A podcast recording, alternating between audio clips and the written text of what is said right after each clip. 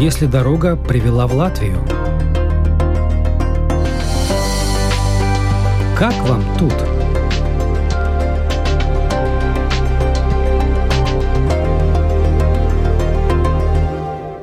Значимость работы Никиты Калашникова столь велика, что даже во время войны сообщения о ней оказываются в топе новостей. Калашников занимается поставками зерна из Латвии в страны Африки и не только. С тех пор, как из-за войны и санкций зерно Украины и России оказалось отрезано от потребителей, перед некоторыми странами замаячила угроза голода. Мы поговорили с Никитой и про эту угрозу, и про общее положение на мировом рынке зерна то, чем нас пугают. Возможный голод в мире. Это реально? Это реально. Другое дело, что так может быть не во всем мире, а в отдельных странах. Это преимущественно Африка и Азия, Ближний Восток частично. Это те страны, которые традиционно закупали зерно в России или Украине. И это связано со стоимостью логистики, со стоимостью самого зерна. Была некая сложившаяся система мировой торговли. Да? Это открытый рынок, он глобальный. Зерно – биржевой товар, соответственно, цена на него определяется многими факторами, в том числе урожаем, качеством урожая, количеством этого урожая в разных частях света. Где-то засуха, где-то дожди, не урожай. Соответственно, это все всегда влияло на цену. Но война, конечно, повлияла очень сильно.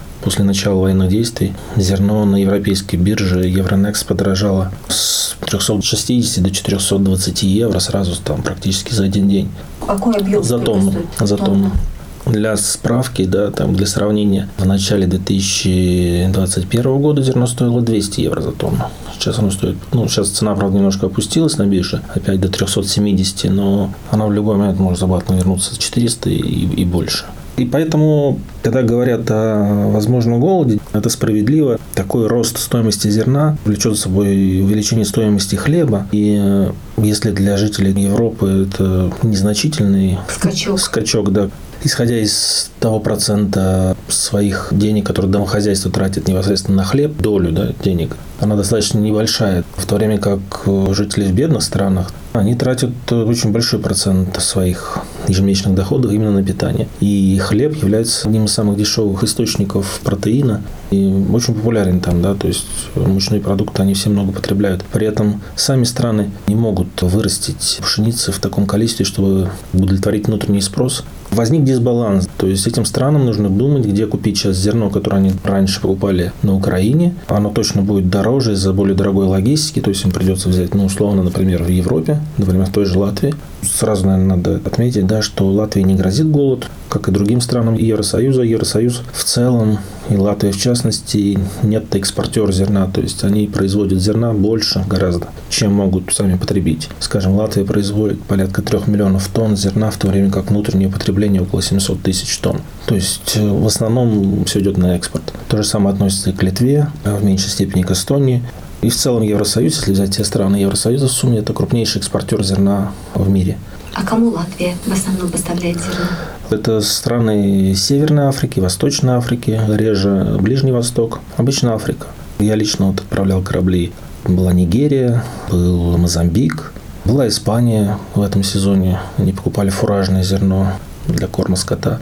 При этом тот же Алжир, Марокко, Никита Калашников по образованию инженер оптико-электронных приборов и систем, а по свойствам характера и, можно сказать, призванию – предприниматель, бизнесмен. Чем он только не занимался. Как в России жизнь была бурной, так и в Латвии. За 8 лет после переезда многое успел.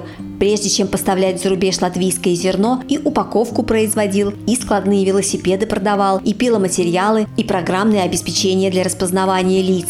Никита считает, что в современном мире надо уметь быстро менять направление деятельности. Говорит, что работа учит лучше и быстрее иных университетов. Кстати, два его старших сына, по-видимому, полностью разделяют это мнение. От рабочих дел перейдем к личному. У вас трое взрослых сыновей, двое совсем взрослые, один школьник. Чем они занимаются и где они? Может быть, сейчас уже летняя пора, отдых? Двое старших детей работают, они в Риге находятся. Да, у них там бывает отпуск, скоро будет у среднего сына отпуск, собирается куда-то ехать, э, отдыхать со своей подругой. Старший, наверное, пока будет работать, у него уже был отпуск раньше, весной. Они же не только работают, они учатся. Они только работают. Они... Выбрали такой путь. Средний работает в IT-компании, считает, что он там может э, быстрее научиться и получить новые знания, чем учась там в каком-то учебном заведении. Старший попробовал, поучился один курс в Латвии с университета и сказал, что нет, э, неинтересно, пойдет работать. Сейчас думает, возможно, о том, чтобы снова пойти, но уже в совсем другую специализацию. На другой факультет? А да. какой у него был факультет? У него был факультет лингвистический, Сейчас он думает про психологию, ищет себя, вот, но в то же время работает, какой-то у него карьерный рост, свои успехи. Вот, общем, очень интересно за этим всем наблюдать. А младший обычно. тоже не такой уж и маленький, уже тоже старше. Ну, 14 лет, да, перешел в 9 класс. Пока вот он со своим будущим еще не определился, переживает, что не может определиться. Но у него еще, да, есть время. Тем более сейчас, в принципе, в современном мире надо быть готовым к тому, что ты можешь, не просто можешь, а должен часто менять направление своей деятельности, чтобы быть актуальным, успевать за тенденциями, потому что мир очень быстро меняется. И профессии, которым учат в институте или там в средних учебных заведениях, да, они могут исчезнуть к тому времени, когда ты заканчиваешь обучение. При этом появляются десятки новых, которым еще нигде не учат. Здесь есть, на мой взгляд, большой колоссальный отрыв образования от э, действительности. Причем не только в Латвии, в Западной Европе тоже мир насколько ускорился, настолько быстро меняются условия и потребности вырос спрос на soft skills, то есть э, возможность людей критически мыслить, анализировать информацию, способность изучать что-то новое стали ключевыми факторами. Ну, стараются в школах учить, по крайней мере, говорят, что стараются. Ну, да, наверное, стараются, но сложно сказать. Надо посмотреть на средний возраст преподавателей в школе, чтобы понять, что сложно требовать от людей, которые получили образование педагогическое еще во времена Советского Союза, быстро перестраиваться к такой реальности реальности. Есть частные школы, где состав преподавателей молодой, и ну, там другие зарплаты они получают. Там действительно детей учат критически мыслить и высказывать свою точку зрения, отстаивать свою точку зрения. У меня дети учились и в таких, в таких школах. Разница ощутима. Сейчас младший учится в частной школе или государственной? Государственной. Да. Он по-латышски уже более-менее говорит? Да, уже более-менее говорит, да. Ведь вы здесь в общей сложности сколько вы живете уже? А, восьмой год. Как раз вот э, сын пошел здесь первый класс, младший. В принципе, и сейчас, конечно, оглядываясь назад, надо было его сразу отдавать в латышскую школу. Но тогда мы не знали, как это все будет, и решили его поберечь.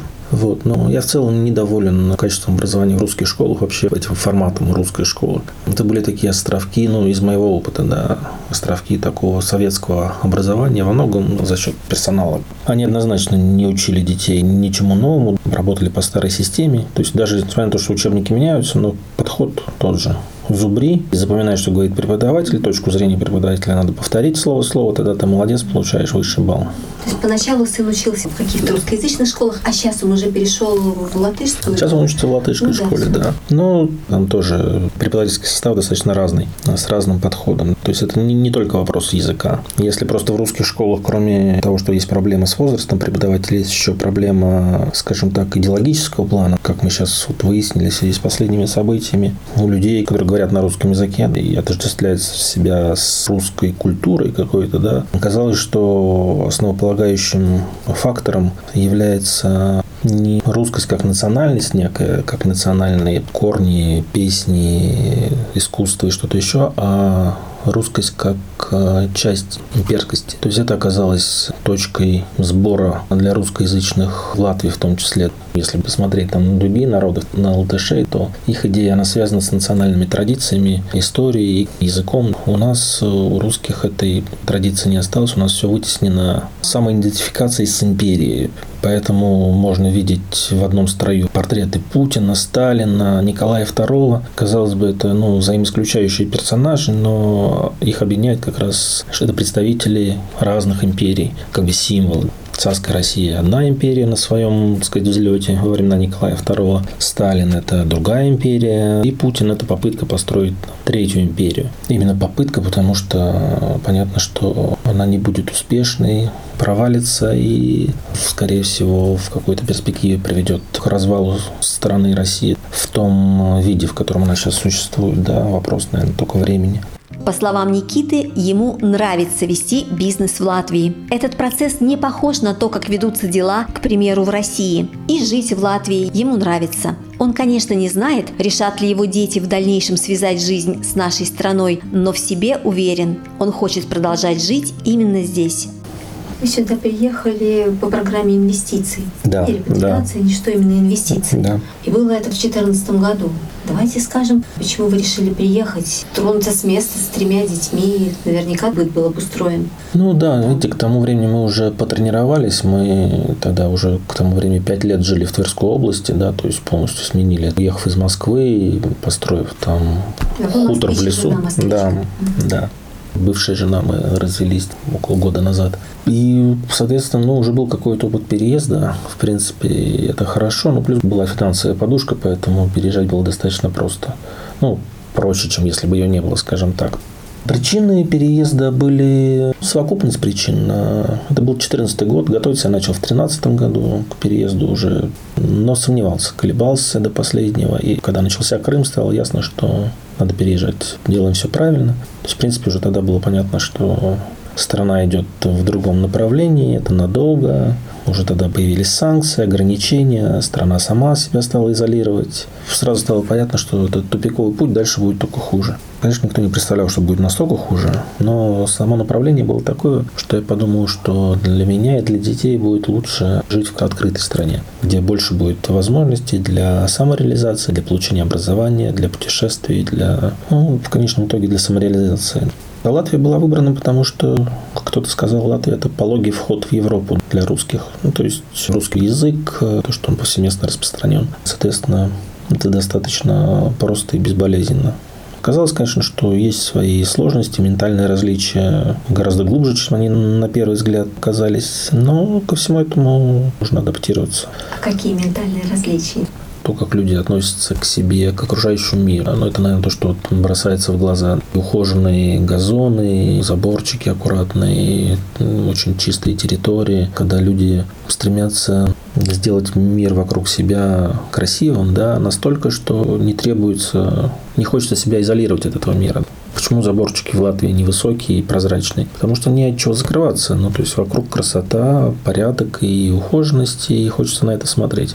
Это в то время, как ты приезжаешь в Россию, ты видишь огромные высокие заборы, шестиметровые, глухие, металлические. Почему? Потому что тебе хочется изолироваться, потому что вокруг совсем не тот пейзаж, который бы тебе нравился. Но при этом поразительно, что сами люди ничего не делают для этого. То есть вот тебе не нравится пейзаж, но то, что за забором, уже тебя вообще не касается. Да, никогда ты там ничего не сделаешь. Здесь в Латвии такого нет. Люди очень аккуратно к этому относятся. И это касается не только окружающей среды, это в принципе отношений касается, аккуратность, внимательность, какая-то неспешность в выполнении каких-то дел. Все это есть, все это не характерно для того, к чему мы привыкли. Мы более динамичные, хотим сделать быстрее, сейчас же. Если услугу, то получить ее сейчас же, ночью, там, утром, неважно. Особенно это москвичи привыкли. Здесь такого нет, потому что и спроса такого нет. Ну, то есть люди подходят взвешенно, обстоятельно, да, меньше спонтанных покупок, больше ценится бережливость, экономичность. Возможно, это следствие религиозного бэкграунда. Лютеранство, протестантизм, они, в принципе, поощряют такие добродетели. Это все есть, да, и в быту ты с этим сталкиваешься, сначала удивляешься, потом привыкаешь, а потом сам начинаешь делать, в общем-то, в какой-то степени так же ловишь себя на том, что ты уже тоже не спешишь, никуда не бежишь, пытаешься что-то планировать, и не смущает тебя, что ты не можешь там что-то купить сегодня, а через месяц это только может быть самое раннее, ты уже, в принципе, к этому готов. Оказалось, что мир от этого не рушится, в принципе, с этим тоже можно жить.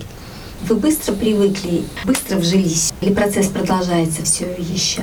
Ну, наверное, уже в основном я вжился. В целом уже, наверное, основные этапы все пройдены. Дальше только углубление. В принципе, через два года я могу подавать на гражданство. Буду подавать обязательно. Осталось немножко подучить язык, чтобы, в принципе, переходить вообще не только на латышский язык. Вам нравится тут?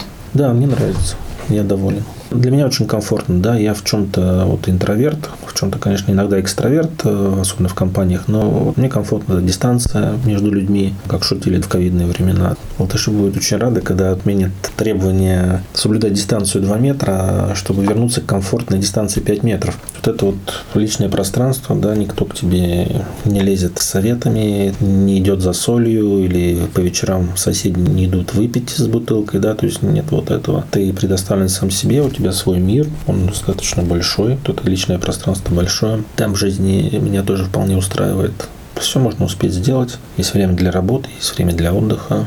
Мне нравится делать здесь бизнес. Здесь совсем другие правила. Они понятные, простые. Коммуникации с государственными структурами, с налоговой инспекцией, например. Ну, все гораздо проще и предсказуемее, чем это происходит в России. Плюс это Евросоюз, большой очень рынок сбыта. 500 миллионов населения. Степень доверия между контрагентами очень высокая. Без проблем ты там новый клиент тебе отгрузит что-то без предоплаты, и услуга окажет без предоплаты. В конце месяца его выставит счет, и никто не будет за тобой бегать. В России там без предоплаты ты, ну, ты просто ничего не сделаешь. В принципе, это норма, потому что доверия нет никакого. Слишком высокие риски, да, все друг друга постоянно обманывают, э, и в таких условиях, то есть бизнес по-другому себя совсем ведет. Здесь это кардинально отличается. Вы планируете продолжать жить в Латвии? Да, я планирую получить гражданство и продолжать жить. То есть где-то, конечно, что-то бывает лучше, но и денег это будет стоить других, да. Не будет так вкусно, не будет так красиво, люди будут другие. Ну, то есть везде есть свои нюансы. Я уже очень привык к Латвии, я бы не хотел ничего менять. Героем сегодняшнего выпуска программы «Как вам тут» стал Никита Калашников, предприниматель, переехавший в Латвию из России. Вела передачу журналист Рита Болотская.